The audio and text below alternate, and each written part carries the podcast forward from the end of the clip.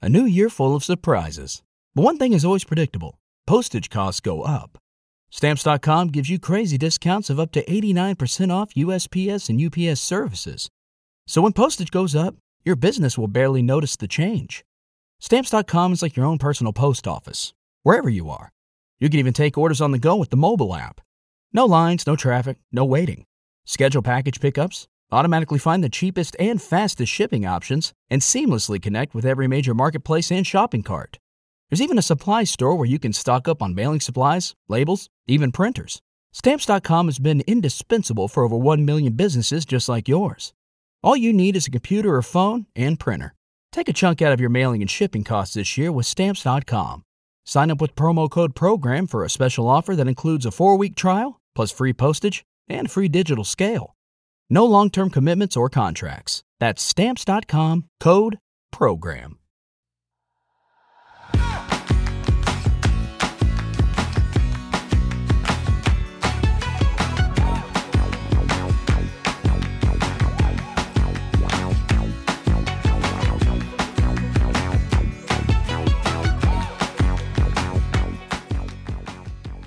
Hola, esto es Plug and Drive, un podcast de Milcar FM, en su capítulo 50 del 16 de septiembre de 2020. Yo soy Paco Culebras y aquí hablaremos sobre vehículos eléctricos de forma sencilla y clara, sobre su uso, funcionamiento, características, posibilidades, ventajas y retos a superar. También tendrás opinión, análisis, noticias, debates y entrevistas, para mantenerte informado de todo lo que acontece en el mundo de la movilidad eléctrica y la automoción del futuro.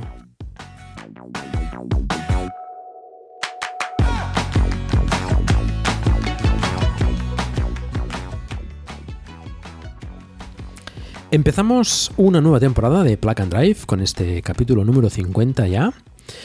Y durante este año 2020, este extraño año 2020, em, en los capítulos eh, anteriores prácticamente no he mencionado nada sobre noticias, eh, por una cosa o por otra, porque a lo mejor los capítulos eran ya demasiado largos o, porque eran entrevistas y no acaban de, encajar demasiado bien, eh, pues bueno, no, no, he comentado demasiado sobre noticias. Esto es una cosa que, bueno, quisiera cambiar, no, no tengo claro todavía cómo, cómo hacerlo pensado varias fórmulas y bueno, ya, ya iréis conociendo a ver qué, decisión toma al final.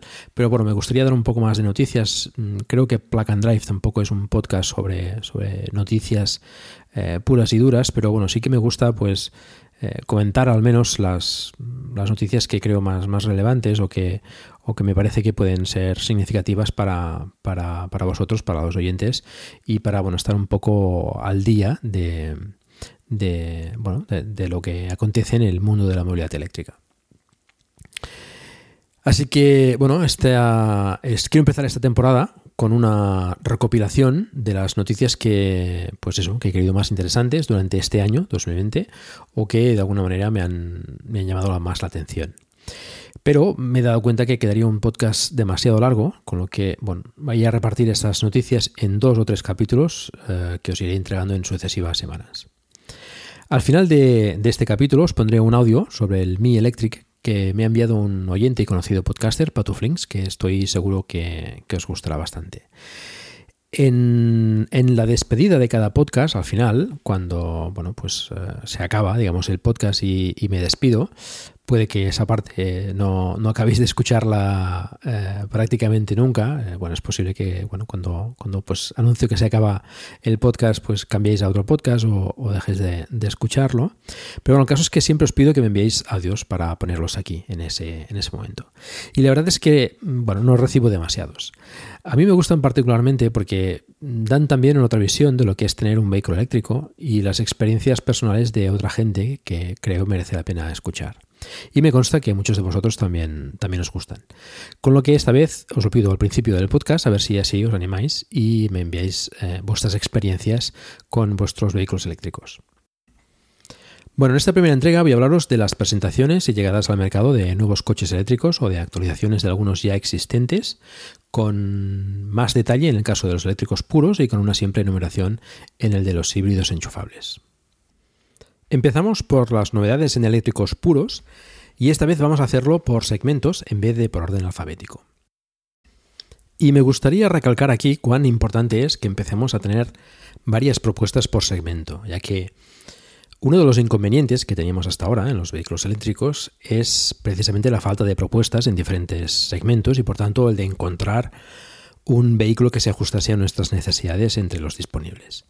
Esto ya no es tanto así y por suerte cada vez vamos teniendo más opciones, aunque por desgracia no todas, todavía. Pero bueno, la cosa se, ha animado bastante, están saliendo muchos modelos y, y cada vez saldrán más. Bien, vamos por el segmento más pequeño, lo que denominaríamos microcoches. Citroën ha presentado a principios de año el Citroën AMI, la respuesta del grupo PSA al famoso Twizy de Renault o al Seat Mínimo.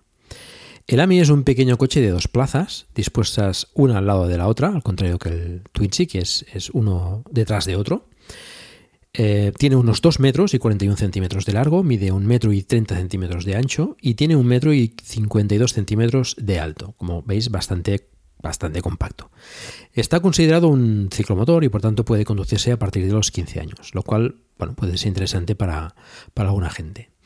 El motor, como podéis imaginar, no es gran cosa, tiene una potencia de 6 kilovatios, unos 8 caballos, una velocidad máxima de 45 km por hora y la batería de 5,5 kilovatios hora, que nos da una autonomía de 70 kilómetros.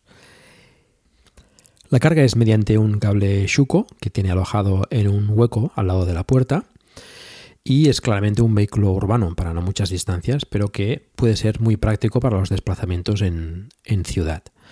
Aparcar en poco espacio y con un precio bastante ajustado, 6.900 euros, aunque también se comercializará con una modalidad de alquiler, pagando inicialmente 2.644 euros y 19 euros mensuales por 24, 36 o 48 meses.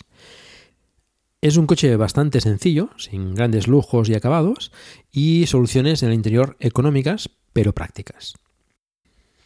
Este año también se ha presentado el Microlino 2.0, la versión eléctrica del popular BMW iZ.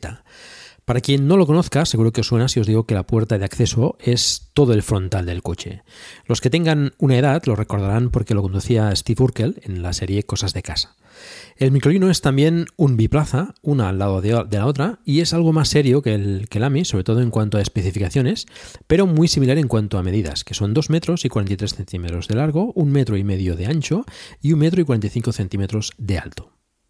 Equipará un motor de 11 kilovatios con una velocidad máxima de 90 km por hora y contará con dos opciones de batería, una de 8 kWh hora y 125 km de autonomía y otra de 14,4 kWh hora que le permitirá hacer 200 km. En cuanto a carga, ya permitirá utilizar el tipo 2, aunque a un máximo de 2 kilovatios.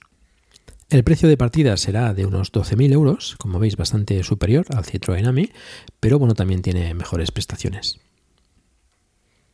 Otra propuesta de microcoche es el de la compañía china Eli, que presenta el Eli 0 y que aterrizará en Europa a finales de 2020.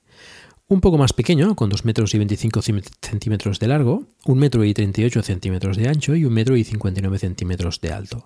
Al igual que el AMI, tiene una velocidad máxima de 45 km por hora y puede equipar dos baterías diferentes, una de 5,8 kWh, que da para unos 80 km, y otra de 8 kWh para unos 110 km de autonomía. El precio parte de 10.999 euros.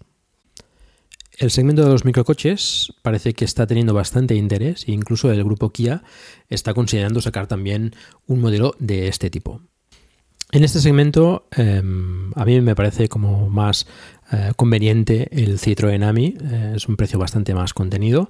Las prestaciones también son más contenidas, pero bueno, para el uso que se le tiene que dar a un coche de ese tipo, que es eh, urbano, pues yo creo que son suficientes.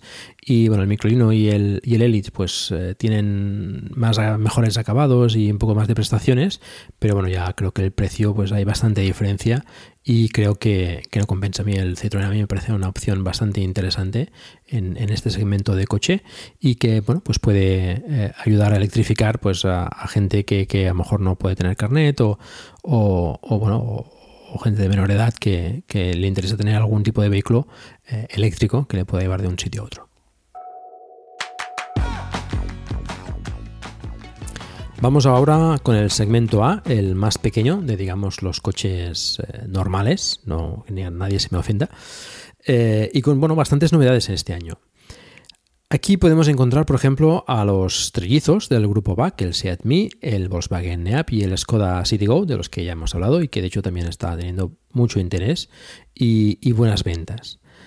Em, se han vendido prácticamente toda la producción de 2020 y hoy en día es difícil conseguir unidades excepto las que quedan en stock y con, o sea, con, las opciones y los colores que, que queden en stock.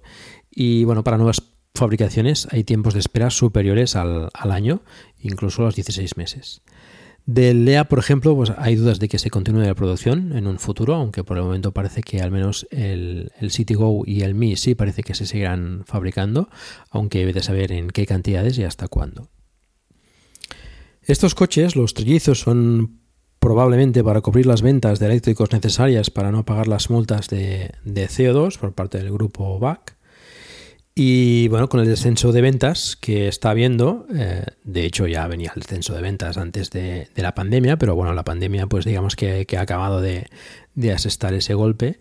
Y bueno, esas cuotas a lo mejor pues ya, ya deben estar satisfechas, por lo que bueno, pues pasamos la producción de, de estos eh, vehículos eléctricos a 2021 y bueno, pues eh, por una parte te hace pensar que falta compromiso real con la unidad eléctrica, aunque por otro lado parece que, el grupo BAC tiene intención de sacar nuevos modelos del segmento A con una versión acortada de la plataforma MEP y ya diseñados desde el principio como eléctricos, con lo que bueno, también podría ser que, estén cavando los últimos cartuchos con los trillizos a falta de que salga el ID1, eh, los Wagen ID1 o, o, similar en el resto de marcas del grupo. En fin, el rival diría más directo en este segmento para los trillizos es el Renault Twingo ZE, que es eh, lógicamente la versión eléctrica del Twingo que podremos comprar ya el año que viene. Tiene una longitud de 3 metros y 61,5 centímetros, ancho de 1 metro y 64,6 centímetros y una altura de 1 metro y 54,1 centímetros. Contará con una batería de 22 kilovatios hora, refrigerada por líquido, esto es interesante, y una autonomía de 180 kilómetros en ciclo WLTP. Un motor de 60 kilovatios, unos 82 caballos, y para motor de 160 Nm montado en el eje trasero, también esto es diferente al Zoe, lo cual le permitirá ser bastante ágil en, ciudad con un buen diámetro de giro. Y respecto a la carga, montará el cargador embarcado Camaleón que ya monta el Zoe, por lo que cargará en alterna a 22 kilovatios. Aunque, eh, bueno, pues eh, cargará solo en alterna, ¿eh? como ya sabemos, igual que el, que el Zoe con el Camaleón, el antiguo Zoe, digamos, que no tiene carga en continua. El precio en Francia, que ya se sabe, será de 21.350 euros. Tiene algunas ventajas respecto a los trillizos, como la carga en alterna 22 kW y la batería refrigerada por líquido, pero el resto me parece que sale peor en la comparación. Los trillizos con un precio inferior tienen una batería más grande, carga en continua a 40 kW y más autonomía.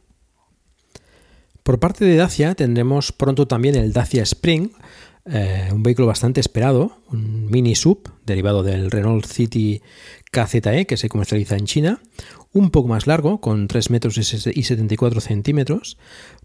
Probablemente utilizará el mismo motor que el, que el City KCE con 33 kilovatios, unos 44 caballos, un motor un poco flojo, pero bueno, para ser urbano pues eh, es suficiente y la misma batería de 26,8 kWh con una autonomía en torno a los 200 km en ciclo WLTP. El Dacia Spring se espera que esté disponible en 2021 a un precio a partir de los 15.000 euros, con lo que puede ser una alternativa económica a los trillizos, aunque con un poco de menos prestaciones. Otra alternativa viene de la mano de, de Fiat con el 500e, que también contará con versión cabrio, es decir, tiene versión mm, normal, con techo cerrado y versión cabrio descapotable. Tiene un tamaño similar a sus rivales, con 3 metros y 63 centímetros de largo, unos acabados interiores bastante buenos y mejor equipación tecnológica, similar a, coches más grandes. Incluso tiene como opción conducción autónoma de nivel 2. El motor también es más potente, con 87 kilovatios, unos 118 caballos, que le permiten alcanzar los 150 km por hora de velocidad máxima. Dispone de una batería de 42 kWh que le otorga una autonomía de 313 km en ciclo WLTP y en cuanto a carga monta un conector CCS, con una potencia de carga máxima de 85 kW en continua y de 11 kW en alterna. Como veis, en cuanto a especificaciones, está por encima de los anteriores, pero también en precio, ya que parte de los 34.900 euros, o sea, bastante por encima. Eso sí, muy completo de equipamiento, incluyendo la conducción autónoma de nivel 2, y estará disponible en octubre. A mí me parece un precio un poco elevado para un coche de ese tamaño, aunque Fiat ha manifestado por otra parte que tiene intención de comercializar el 120 basado en el 500e y con unos acabados y precios inferiores. Esperemos que sean similares o inferiores a la competencia al menos. Tenemos también disponible el live de la alemana eh, e.go. ¿Te preocupas por tu familia? Entonces, ¿por qué darles solo huevos ordinarios cuando pueden disfrutar de lo mejor? Eggland's Best, los únicos huevos con ese delicioso sabor fresco de granja, además de la mejor nutrición, como 6 veces más vitamina D, 10 veces más vitamina E y 25% menos de grasa saturada que los huevos regulares, además de muchos otros nutrientes importantes. Así que, dales los mejores huevos. Eggland's Best, mejor sabor mejor nutrición, mejores huevos. Okay, round two. Name something that's not boring. A laundry? Ooh, a book club. Computer solitaire, huh? Ah, oh, sorry, we were looking for Chumba Casino. That's right. ChumbaCasino.com has over 100 casino style games. Join today and play for free for your chance to redeem some serious prizes. ChumbaCasino.com. No purchase necessary. Full prohibited by law. 18 plus terms and conditions apply. See website for details. Pues una startup eh, nueva que ya se puede configurar y que pronto contará con una versión cross. Este pequeño coche, que a pesar de sus 3 metros y 34,5 centímetros de largo cuenta con cuatro plazas, tiene dos motorizaciones, una de 41 kilovatios, 56 caballos, y otra de 57 kilovatios, 78 caballos. La batería es de 21,5 kilovatios hora y una autonomía de 122 kilómetros en ciclo WLTP. Para cargar dispone de toma tipo 2 con una potencia de carga máxima de 11 kilovatios en alterna y el precio en Alemania parte de los 22.700 euros para la versión de 41 kilovatios y de 25.041 euros para la de 57 kilovatios. Y vienen bastante, bastante equipados.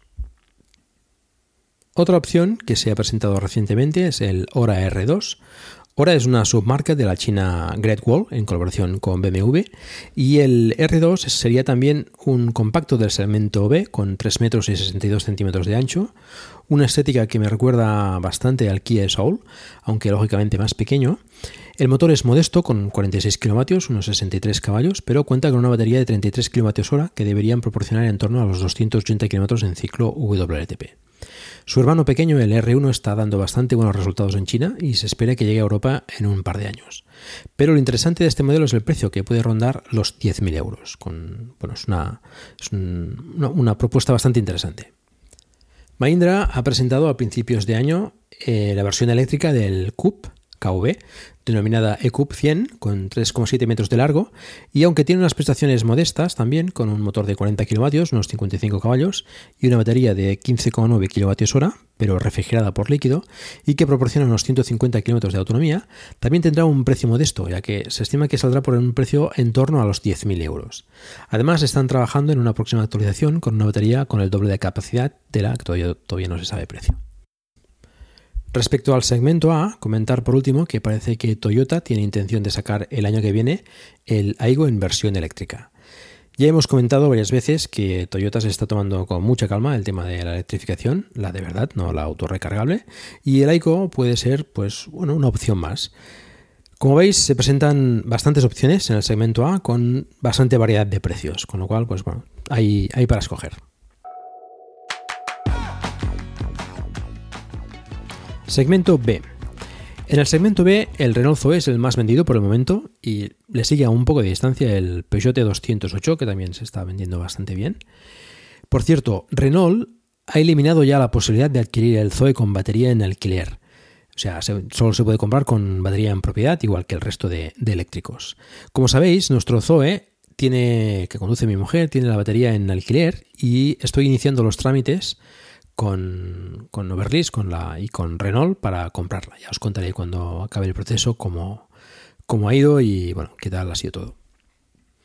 En el segmento B tenemos una actualización y un par de novedades. Una es el Opel Mocha E, el hermano del DS3 e-Tense, por tanto con las mismas características, motor de 100 kilovatios, 136 caballos, batería de 50 kWh, refrigerada por líquida, autonomía de 322 km en ciclo WLTP en el caso del Mocha y carga en continua a 100 kW con CCS y a 11 kW en alterna.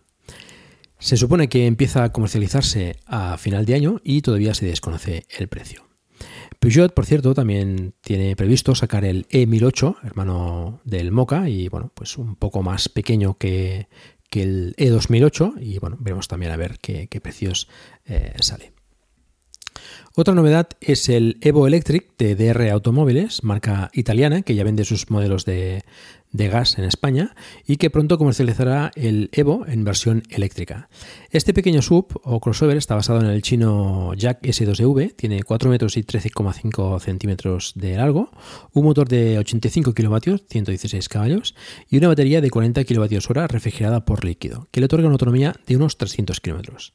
No he encontrado demasiada información de este modelo, pero parece que cuenta con toma CCS y carga en continua a 40 kilovatios.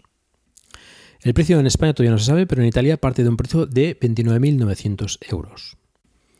La actualización corresponde al Hyundai Kona, un coche muy popular que ha empezado ya hace meses la producción en Europa y ha alcanzado la cifra de 100.000 unidades vendidas en dos años. No está nada mal.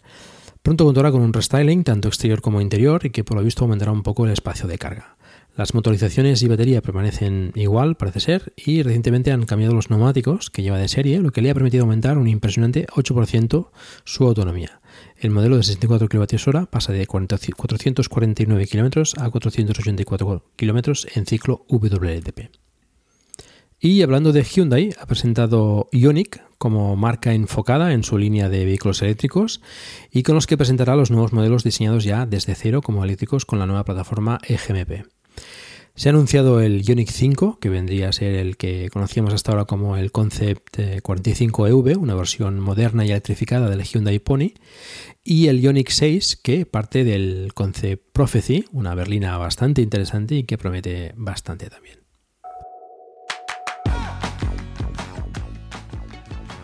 En el segmento C tenemos todo, prácticamente subs, excepto el Volkswagen ID3 y una novedad interesante que veremos al final. El ID3 es una de las estrellas de este año y un coche que promete realizar un buen empuje hacia adelante de los vehículos eléctricos. Es el primero del grupo BAC en salir al mercado con la nueva plataforma MEP, diseñada desde un principio para vehículos eléctricos, y eso concede a cualquier coche basado en esta plataforma más espacio interior con un exterior más contenido. Ya hemos hablado de las características del ID3 en capítulos anteriores y espero poder tener ocasión de probarlo y hablar más en detalle en un futuro capítulo. Pero nos quedamos con que es un compacto de unos 4 metros y 26,1 centímetros de largo, tamaño similar al Golf. Según dice Volkswagen, es un Golf por fuera y un Passat por dentro, debido a lo que he comentado sobre, sobre la plataforma. Se ha empezado a entregar hace nada, esta semana pasada, y parece que está teniendo bastante buena acogida. Parte de 36.000 euros la versión Pro Performance con motor de 150 kilovatios, unos 204 caballos, batería de 62 kWh y 420 km de autonomía en ciclo WLTP.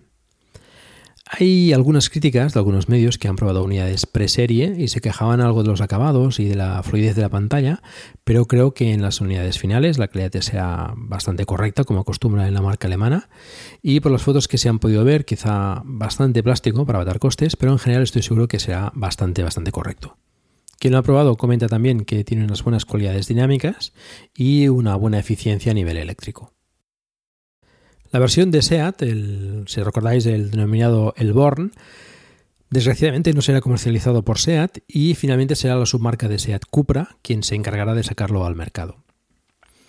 Muy pronto se presentará la versión sub del ID3, el ID4, que comparte plataforma, como ya sabéis, y probablemente todo el conjunto de motor y baterías del ID3, pero con la carrocería, pues eso, en formato sub más elevada y también con mayor longitud. Se irá en torno a los 4 metros y 60 centímetros, ganando pues habitabilidad y más maletero.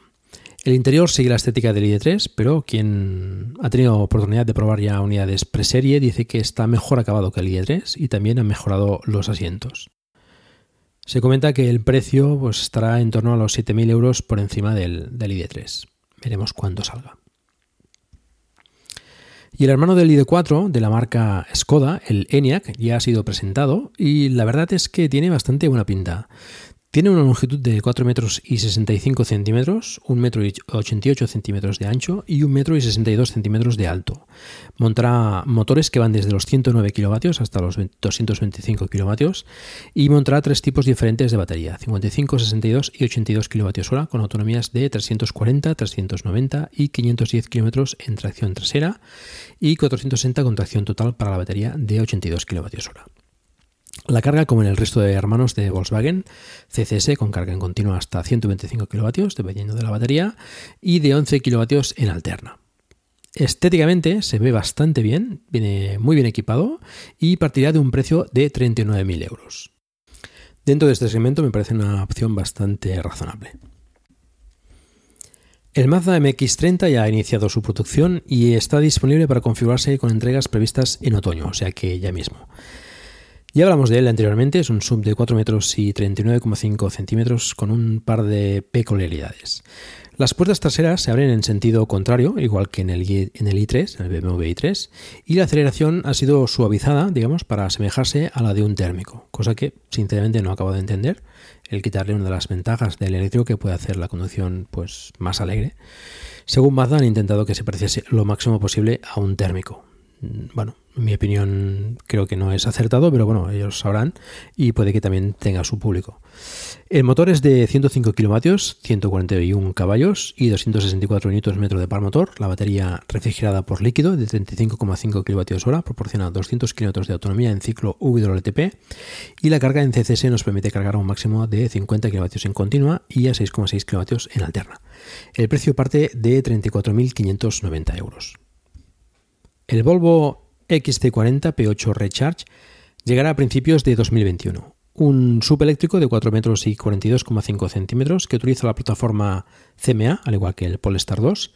Tracción total con dos motores, uno en cada eje, con un total de 300 kilovatios, 408 caballos, 660 Nm de par motor, batería de 78 kWh refrigerada por líquido, autonomía de 400 km en ciclo WTP y carga con CCS a 150 kW en continua y 11 kW en alterna. Seguridad e interiores propios de Volvo y sistema de infoentretenimiento con Android al igual que el Polestar 2. El precio rondará los 59.000 euros, aunque goza de bastante equipamiento. Y bueno, esperemos que introduzcan versiones más económicas con menos potencia más adelante para bueno, pues, eh, tener un, poco más de competencia en el, sector más, eh, más económico, digamos. El fabricante chino iWays ya tiene disponible en Alemania el iWays U5, otro sub con una estética bastante atractiva y 4 metros y 68 centímetros de largo. Cuenta con un motor de 140 kilovatios, 191 caballos, una batería de 63 kilovatios hora refrigerada por líquido y 410 kilómetros de autonomía en ciclo WTP. Tiene un precio interesante, ya que parte de 35.000 euros, pero la parte negativa es que solo ha logrado 3 estrellas en el test de EuronCap. El MGZSV, en cambio, también de origen chino y que pronto está disponible en España, sí ha conseguido las 5 estrellas EuronCap. Además, ha recibido un lavado de cara recientemente con materiales de más calidad y una mejor pantalla, por ejemplo. Es un sub de 4 metros y 31,4 centímetros de largo con un motor de 105 kilovatios, 143 caballos y una batería refrigerada por líquido de 44,5 kilovatios hora y 263 kilómetros de autonomía en ciclo WLTP. Carga CCS hasta 76 kilovatios en continua y 6,6 kilovatios en alterna. El precio rondará los 32.000 euros. Otro modelo chino que estará pronto disponible en Europa es el Xpeng G3, también un sub de 4 metros y 45 centímetros con una estética interior claramente inspirada, por decirlo de alguna forma suave, en la de los Tesla Model S o X. Cuenta con un motor de 145 kW, 198 caballos y dos posibles baterías, una de 57,5 kWh y 460 km de autonomía en ciclo NET-C y otra que será la que probablemente venga a Europa, de 66,5 kWh y 520 km de autonomía en ciclo NET-C. Viene bastante equipado, incluso con conducción autónoma de nivel 2, y el precio estará en torno a los 40.000 euros. Nissan ha presentado ya el Arilla de forma oficial, otro sub con un aspecto un tanto futurista y parecido en cierta forma al Qashqai.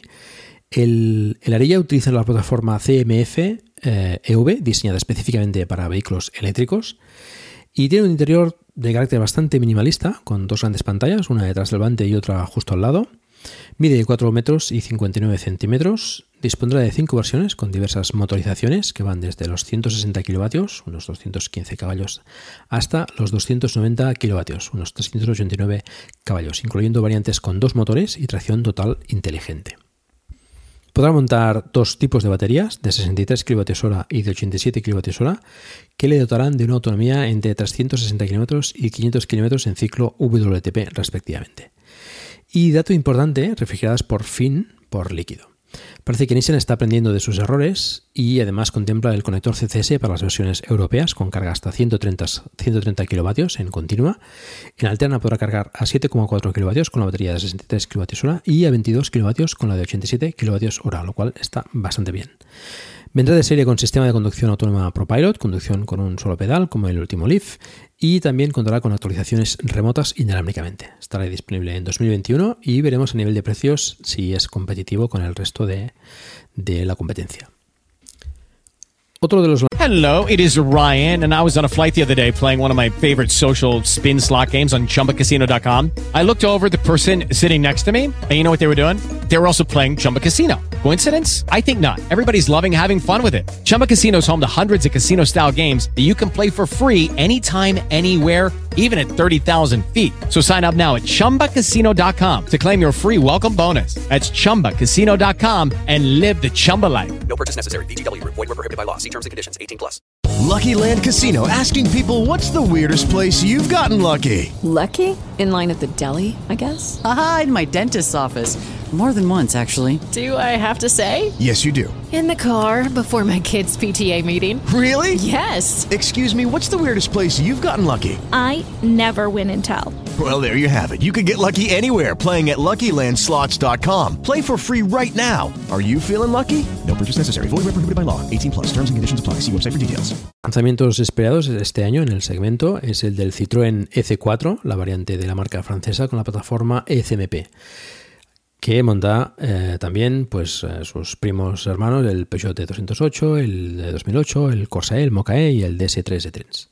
Por tanto, monta también el mismo motor de 100 kW, 136 caballos y la misma batería de 50 kWh con refrigeración líquida y la misma carga con CCS a 100 kW en continua y 11 kW en alterna. Lo interesante es que, a pesar de ser un poco más grande que el resto de sus hermanos o primos, gracias a la aerodinámica del nuevo C4, supera a todos en autonomía, consiguiendo 350 km en ciclo WLTP y parte de un precio de 32.400 euros. La novedad interesante que os comentaba antes es el MG5EV, un modelo con carrocería familiar, que hasta ahora no había nada en este formato, y el MG5V eh, mide alrededor de 4 metros y medio. No he encontrado demasiada información sobre él, pero estará disponible pronto en Europa con un buen precio y unas prestaciones razonables, con 344 kilómetros de autonomía en ciclo WTP. No tengo del todo claro si montará el mismo motor y batería que el MGZ, MGZS-EV, ya que esa autonomía es oficial en la, web de la marca y es superior a la del ZS. Por tanto, es posible que mantenga una batería diferente. Prácticamente solo dice la autonomía y que tendrá un maletero de 578 litros y de 1456 litros con los asientos traseros abatidos. Para quien necesite una carrocería familiar, pues puede ser una buena opción y de hecho, de momento, la única que, que existe en este formato en vehículo eléctrico. Segmento D. En el segmento D y también en el siguiente, en el E, tenemos de hecho lo contrario que en el segmento C. Tenemos más sedanes o berlinas que, que subs. El único sub es el iX3, el BMW iX3, con 4 metros y 72,4 centímetros de largo y un motor de 210 kilovatios, unos 286 caballos, batería de 80 kWh y una autonomía de 460 kilómetros en el ciclo WTP. Carga en CCS a 150 kilovatios en continua y 11 kilovatios en alterna. Estará disponible en marzo de 2021 y partirá de un precio de 77.900 euros. La incorporación proveniente de China en este segmento es el XPeng P7, ya hemos mencionado en el segmento anterior a su hermano pequeño, el G3. El P7 es una berlina de 4 metros y 88,8 centímetros de largo, de aspecto bastante atractivo, tanto por fuera como por dentro, y con un equipamiento también diría espectacular. Incorpora el último sistema de NVIDIA para conducción autónoma, el Xavier, y el Snapdragon 820 de Qualcomm para el, para el basado en Android, aunque con una capa personalizada por encima. Actualizaciones inalámbricas, buenos acabados, el móvil como llave, un muy buen sistema de sonido, en fin, bastante equipado. Estaría entre el Model 3 y el Model S, aunque se considera más bien competencia del Model 3 por segmento. Y bueno, se encuentra en disputa legal con Tesla, ya que la compañía americana los ha denunciado, porque según ellos, pues un ex empleado de Tesla se llevó pues mm, parte o el código de, del autopilot a, a Xpeng, que ha sido contratado por Xpeng. Xpeng dice que no, pero bueno, ahí está, ahí está el tema. Veremos qué, qué deciden las autoridades legales. En cuanto a motorización, puede montar uno o dos motores para conseguir tracción total, 120 kilovatios, unos 163 caballos para el delantero y 196 kilovatios, 267 caballos para el trasero, con 655 Nm de par motor. La batería es de 80,9 kilovatios hora y consigue una autonomía de hasta 706 kilómetros en ciclo NETC, lo cual no está nada mal. El precio oscila entre los 30.000 y 44.000 euros según versión y equipamiento. Una opción bastante interesante y sinceramente con una línea que es bastante atractiva. Excepto el volante, pues la verdad es que me gusta bastante tanto por fuera como por dentro. Pero la novedad más interesante, en mi opinión, de este segmento es la llegada del Polestar 2 al mercado. Ya hemos hablado de él, es un sedán competencia directa también del Tesla Model 3, que de hecho ha superado a este en ventas en Noruega y en Suecia, donde ha empezado a entregarse este verano. El Polestar 2 es una muy buena opción, muy similar al Model 3, mejor en algunos puntos, peor en otros, como, como todo en esta vida. En mi opinión, los puntos fuertes del Polestar 2 respecto al Model 3 son los acabados, aunque no he visto ninguno en vivo, pues eh, Volvo tiene, tiene fama de, tener unos muy buenos acabados y bueno, es lo que comenta la gente que, lo ha probado. Eh, otro punto es el portón del maletero, que es, eh, pues es de, de, abertura total, digamos. el comportamiento dinámico, que por lo visto también es muy bueno, tiene una muy buena sensación al volante. La disposición de las celdas de la batería también le permiten tener más espacio atrás para la altura de las piernas. Aunque en cambio esto también eh, la disposición de las baterías eh, le, tiene un túnel central y pues también eso lo veo un inconveniente.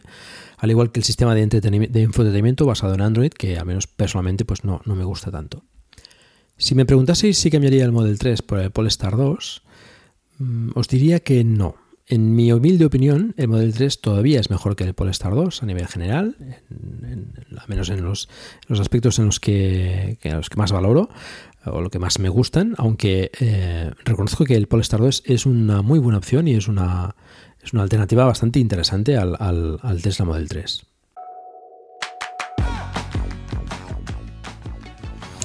Porsche ha presentado la versión básica del Taycan con un solo motor y un precio más económico que inicialmente se comercializará en China. Se desconoce si esta versión se comercializará también en Europa. Lo que sí, que, sí llegará al Taycan es una actualización en octubre, para la cual lamentablemente tendrán que acudir a un centro Porsche, según la marca, por el tamaño de la actualización. Algo me dice que no tienen del todo polido este aspecto. Añaden algunas funcionalidades como el sistema Plug and Charge por el que puede cargarse en, un punto de recarga que soporte esa funcionalidad, identificando al coche con el cable CCS y facturando la cuenta asociada, sin necesidad de app, ni tarjetas, ni nada, lo cual está bastante bien. Se mejora también la aceleración en algunas décimas, se añade la posibilidad de programar la altura de la suspensión en ciertos lugares según la posición del GPS, al igual que hacen los Tesla.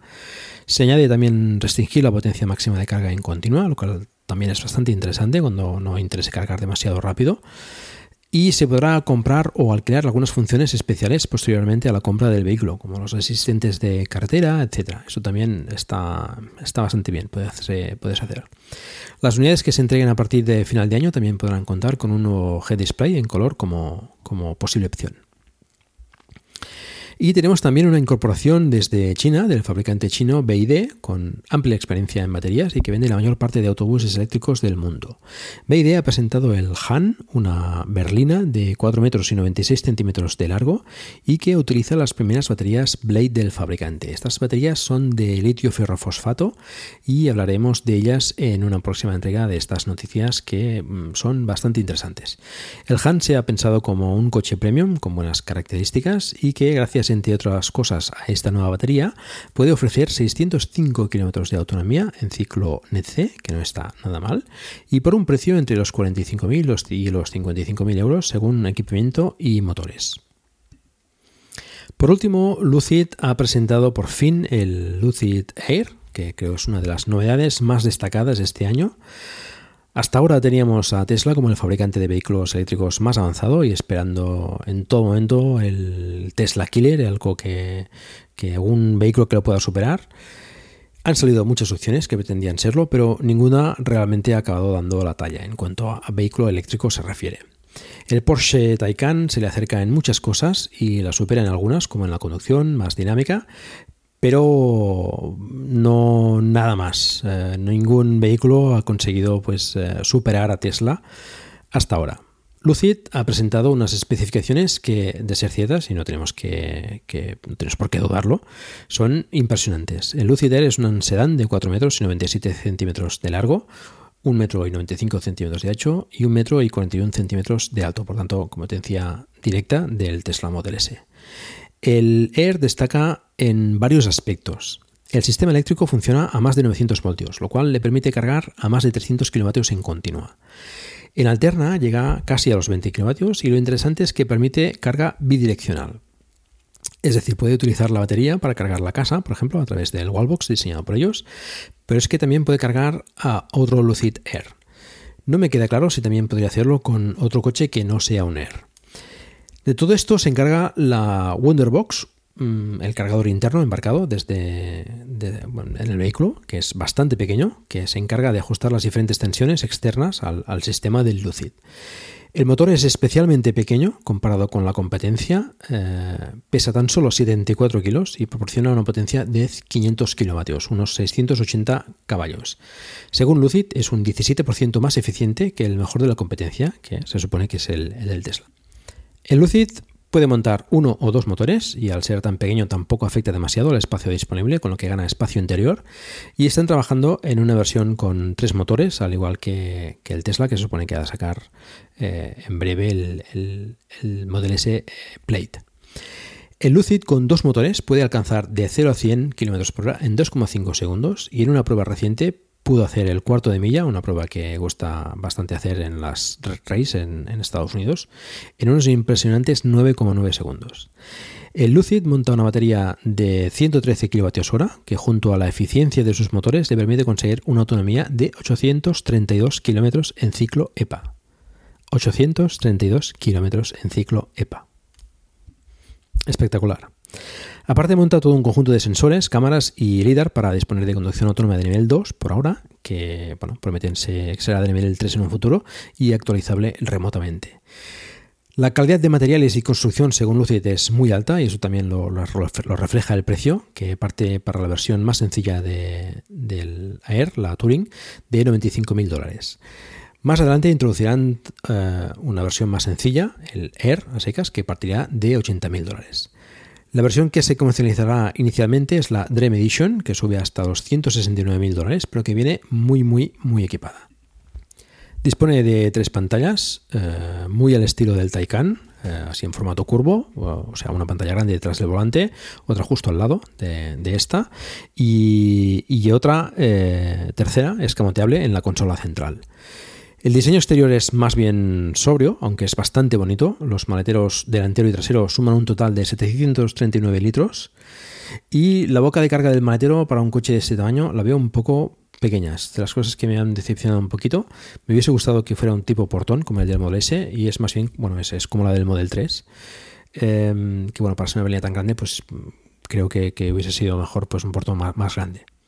Una opción que se ha visto bastante en los prototipos y que mm, comercializarán como versión ejecutiva o, algo así es pues una con los asientos traseros en forma de sillón reclinable totalmente o sea bueno es como si como viajar en, primera digamos en fin, la verdad es que los números, eh, las prestaciones y bueno, las, las, capacidades son impresionantes. Están todavía construyendo la fábrica y se espera que salgan las primeras unidades en 2021.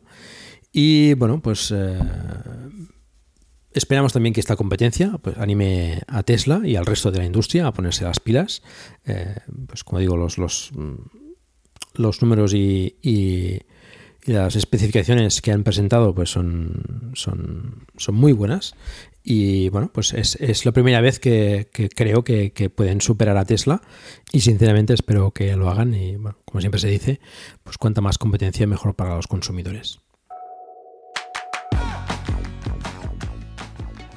Y pasamos a los híbridos enchufables. Prácticamente todas las marcas están introduciendo en sus gamas la electrificación en forma de híbridos suaves o híbridos enchufables. Ya sabéis que los híbridos suaves no son objeto de este podcast y no quiero extenderme demasiado con los enchufables para no hacer el podcast demasiado tedioso, con lo que únicamente los enumeraré.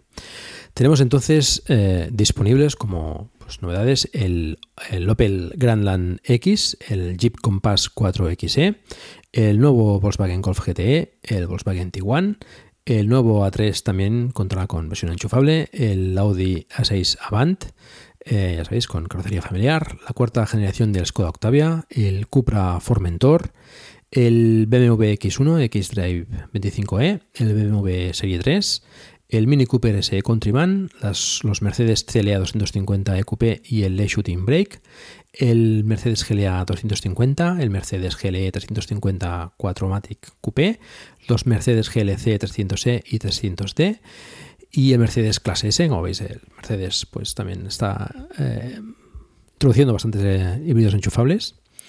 Eh, tenemos también el nuevo Ford Kuga, que está teniendo muy buenas ventas, por cierto. El Ford Explorer, los nuevos Range Rover Evoque y el Land Rover Discovery Sport, el Renault Megane E-Tech y el Renault Capture E-Tech. Renault también estaba apostando fuerte también por esta hibridación enchufable.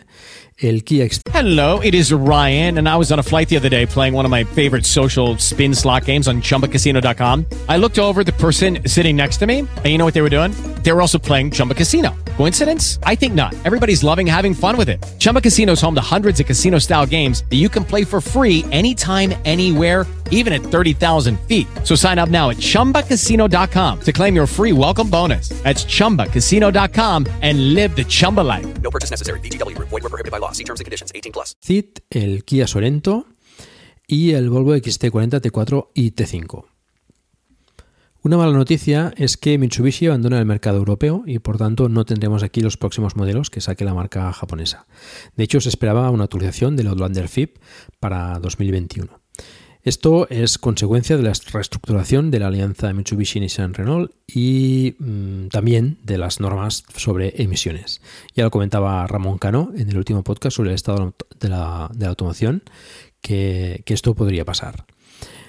Bueno, hasta aquí las novedades en cuanto a coches eléctricos y en próximas entregas que probablemente no se demoren demasiado. Continuaré con otros temas como los vehículos industriales, que también hay bastantes novedades, las infraestructuras de, recarga o las baterías, entre otras cosas. Como os prometí al principio del podcast, os pongo ahora un audio que me ha enviado Cristian García, más conocido por Patuflinks en Twitter y autor de los podcasts Apps Mac y Jazz Mac en 8 minutos. Hola a todos los oyentes de, de Plug and Drive y por supuesto en especial a Paco Culebras por, por este, por este gran, gran podcast. Eh, si me permitís, me gustaría explicaros mi, mi, mi historia, mi historia hasta llegar a, al vehículo eléctrico. Hace, pues no sé, 10, 12 años, cuando me compré mi anterior coche, no 15, 15 años ya, cuando me compré mi anterior coche, eh, ya dije que el próximo coche que comprase iba a ser un coche automático. Y así fue. Eh, hace, hace cuatro años compré un Citroën Gran Picasso, eh, un coche que, que, que, me encanta, que aún tengo y, y, me encanta, y que funciona genial. Y para mí lo mejor de ese coche, por supuesto, es, es el cambio automático, lo, la comodidad, la tranquilidad y el, el lo descansado que llegas a, los sitios, pues simplemente no tener que, cambiar y la regulación activa del, del regulador de velocidad, eh, realmente está, está muy bien. Pero también dije cuando lo compré, y seguramente si me hubiera esperado un año más, pues no lo hubiera comprado, porque estaba pues el tema Tesla eh, cerca, eh, el tema eléctrico estaba, estaba empezando a entrar de verdad y dije que mi coche, mi siguiente coche iba a ser eléctrico. Y desde hace dos días, pues eh, así es. He comprado un, un, pequeño, un pequeño Seat Mi, Seat Mi Electric, que es un coche que me ha sorprendido eh, muchísimo. Eh, desde que lo escuché en el podcast de, de Bala Extra con, con Pedro Sánchez, eh, bueno, la cosa se aceleró, se, aceleró más de lo que lo hubiéramos imaginado en casa.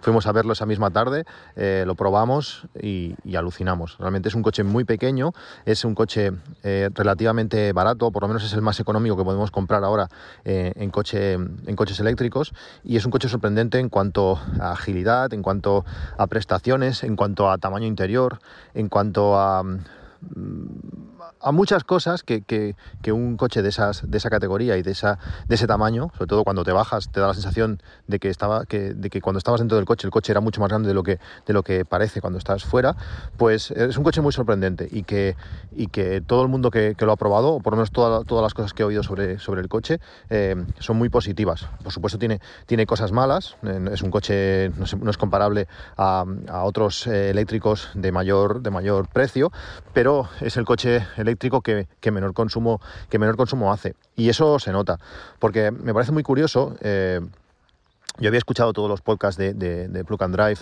desde, desde, el principio y los había escuchado, sí, eh, la mayoría de veces pues haciendo otras actividades y los oyes. Eh, Paco explica muy bien, pero cuando, bueno, cuando lo ves tan lejos, pues no le prestas demasiada atención, que si los puntos de carga, que si, que si los kilovatios, que si los amperios, que si no sé qué, pues bueno, no, Sí, los escuché y ya está. Pero ahora, cuando ya sabía que me lo iban a dar, eh, tres o cuatro días antes, eh, estuve repasando pues todos los podcasts de, de, de Blue Can Drive, menos bueno, estos que donde Paco explica las, las novedades, los, los coches nuevos para, para, el año siguiente. Y realmente le saqué muchísimo partido. Esa información que, que, nos, que nos ha ido dando durante todo este tiempo, pues eh, ha, sido, ha sido muy importante. Cuando te lo dan, si no tenéis un coche, un coche eléctrico, aunque tengas mucha información, aunque hayas visto mucho vídeo, aunque hayas escuchado muchos podcasts, cuando te lo dan eh, es una sensación eh, extraña y por eso quería grabar este audio hoy, dos días después de que me hubiesen de, la entrega del coche, porque aún tengo esas sensaciones frescas que luego pues se van a diluir con, el paso de, los días y, y, aún, aún las siento ahí. Tú sales del concesionario con tu coche, en mi caso, eh, bastante cargado, por encima del 90%, ya que a mí me lo entregaron en Barcelona y yo soy de Reus, teníamos ciento y algo kilómetros hasta, hasta casa y claro, al principio pues tienes miedo de, no sé, llegaré, ¿qué, pasará? Eh, bueno, totalmente, sí, sabes que hay cargadores, pero no tienes ni idea ni qué velocidad carga ni, ni, ni nada. Y una de las, una de las pegas que, tiene, que tiene este tipo de coche, bueno, este coche lógicamente es un coche de ciudad, es un coche de, de recorridos eh, relativamente, relativamente cortos, aunque si no vas a grandes velocidades es relativamente fácil llegar a los 300 kilómetros. Y eso fue uno de los planteamientos que me hizo comprar, eh, de comprarlo. Es decir, eh, a ver, en los últimos cinco años, ¿cuántos días he hecho más de 300 kilómetros en, un solo día? Eh, pues realmente dos, tres, cinco días. Eh, ¿Cuántos he hecho más de 200? Pues sí, el día que subo, que voy a Barcelona, eh, pero poco más. Realmente el, el, 90 y pico por ciento de los días son recorridos eh, cortos, 30, 35 kilómetros para, para ir a trabajar o moverme a la, a masía de los suegros o...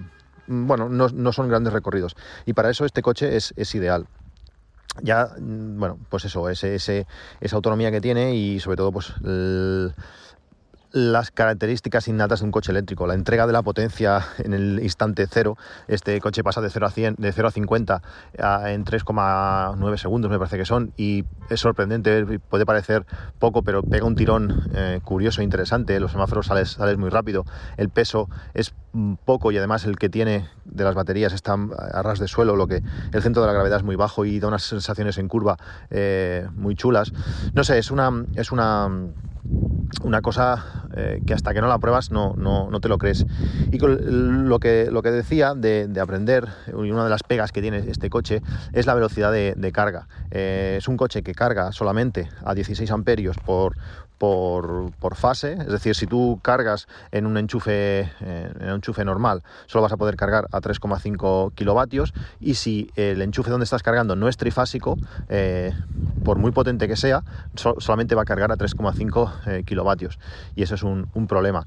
Si no es carga rápida con, con corriente continua, lo máximo son 7,5 kilovatios, aunque el enchufe sea de 22, por ejemplo, pues 7,5 kilovatios. Y sí que tiene una batería pequeña, sí que tiene un consumo bajo, que eso está muy bien porque eh, con poco que cargues puedes hacer muchos kilómetros. Un Tesla, por ejemplo, hace eh, muchos más kilómetros porque la batería es mucho más grande, pero claro, cargarla, si cargas a esas velocidades tardas mucho más, es una de las desventajas de, del Tesla, quitando supercargadores, por supuesto, pero lo que eh, a 7,5 kilovatios, y creo que me estoy liando bastante, a 7,5 kilovatios tardas pues bastante en sumar, en sumar kilómetros. Eh, con un consumo bajo de 10 kilovatios a los 100, pues claro, en, a 7,5 en una hora, pues igual haces, haces 75 kilómetros, no llegas ni a, ni a 100 kilómetros por, por, hora.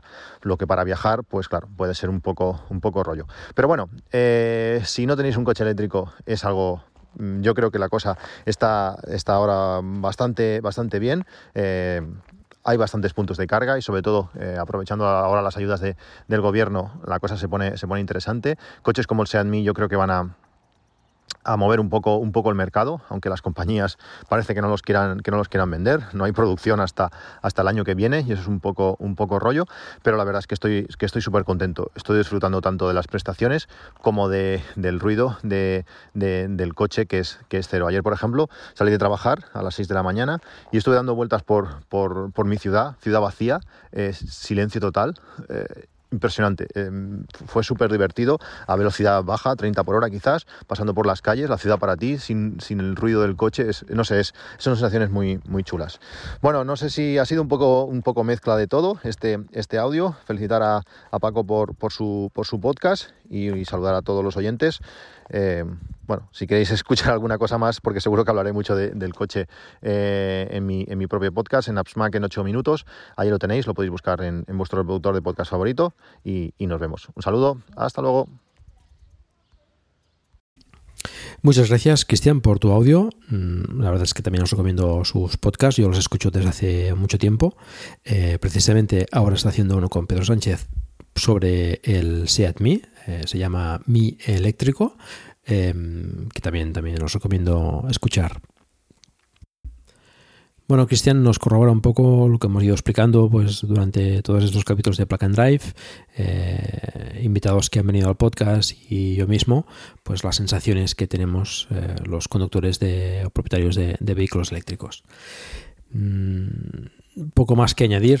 Eh, me ha parecido interesante y, la verdad es que pues motiva bastante pues el, comentario sobre el, reescuchar los podcasts para de Plug and Drive para pues eh, una vez vas a recibir el coche eléctrico, pues refrescar términos y refrescar cosas que, puedes necesitar o que te pueden ser de utilidad a la hora de, conducir y de, usar el coche, pues bueno, eso me ha parecido, me ha parecido interesante y, motivador para, pues, para continuar continuar haciendo plug and drive y, bueno vendrán también pues eh, próximamente capítulos también de, conceptos básicos para, para, ir complementando pues toda, toda esta información eh, os quería comentar también el tema de, las ayudas que comentaba Cristian.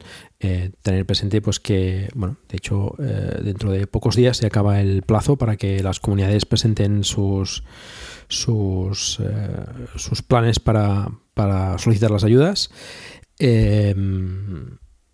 han sido aprobadas por todas, pero activadas que yo sepa están solo Aragón, Asturias, Comunidad Valenciana, Galicia y Madrid, que Madrid, por cierto, pues prácticamente ha agotado las ayudas ya y, han anunciado pues que incorporarán más, más presupuesto, lo cual está muy bien.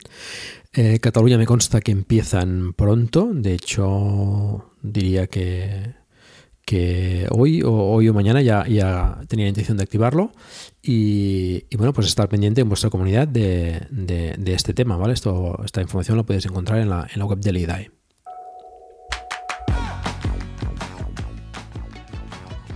Antes de acabar, quiero comentaros algunas novedades de esta nueva temporada en Emilcar FM. Y es que tenemos tres nuevos podcasts. El primero de ellos es Directo al Mensaje, donde el storytelling y el podcasting se dan de la mano en este podcast quincenal en el que Carlos Rodrigo recopila aquellas experiencias que ha ido adquiriendo estos años durante sus presentaciones técnicas, comerciales y motivadoras, y ofrece sus conclusiones con el ánimo de que el oyente saque las suyas propias. Podéis encontrar directo al mensaje cada jueves en cualquier app donde escuchéis podcast y en emilcar.fm barra directo al mensaje. Otra nueva incorporación es un nuevo podcast de un viejo podcaster. Viejo no por edad, sino porque hace ya tiempo que hace podcast. Y es que Gerardo Rato se ha unido a Emilcar FM con Intrépidos, un podcast donde la pasión por la tecnología y la fascinación por la aeronáutica y astronáutica se encuentran. Con su particular agudez, Gerardo Rato comparte cada semana experiencias y opiniones acerca de la realidad digital que nos rodea. Además, nos embarcará en un viaje por el mundo de la aviación y pondrá en órbita noticias y novedades del sector aeroespacial. Podéis encontrar Intrépidos cada lunes en cualquier app donde escuchéis podcast y en emilcar.fm barra intrépidos. Antonio Rentero, compañero de Milcar FM y que ya hace varios podcasts en la red, se ve que no hace suficiente, además de sus programas de radio, se lanza a partir de esta semana con Oficina 19, un podcast semanal con consejos y recursos para trabajar desde casa o desde donde quieras. Cada lunes a las 5 de la mañana y en tan solo 5 minutos, Antonio Rentero nos dará una pista para aprovechar las oportunidades que nos depara esta nueva normalidad que ha llegado a nuestros puestos de trabajo y que puede transformar para siempre la forma en la que trabajamos. Puedes encontrar Oficina 19, al igual que las anteriores, en cualquier app donde escuchéis podcast y en emilcar.fm barra Oficina 19.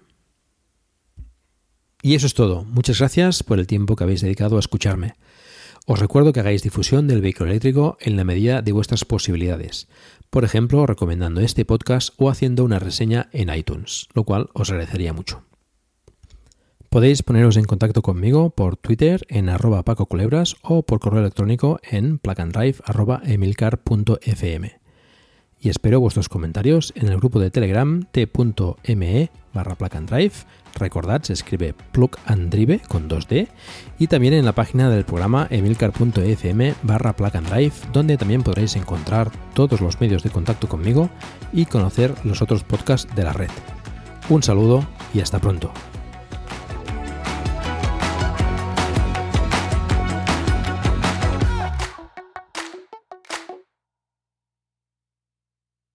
Lucky Land Casino asking people what's the weirdest place you've gotten lucky? Lucky? In line at the deli, I guess? Aha, in my dentist's office.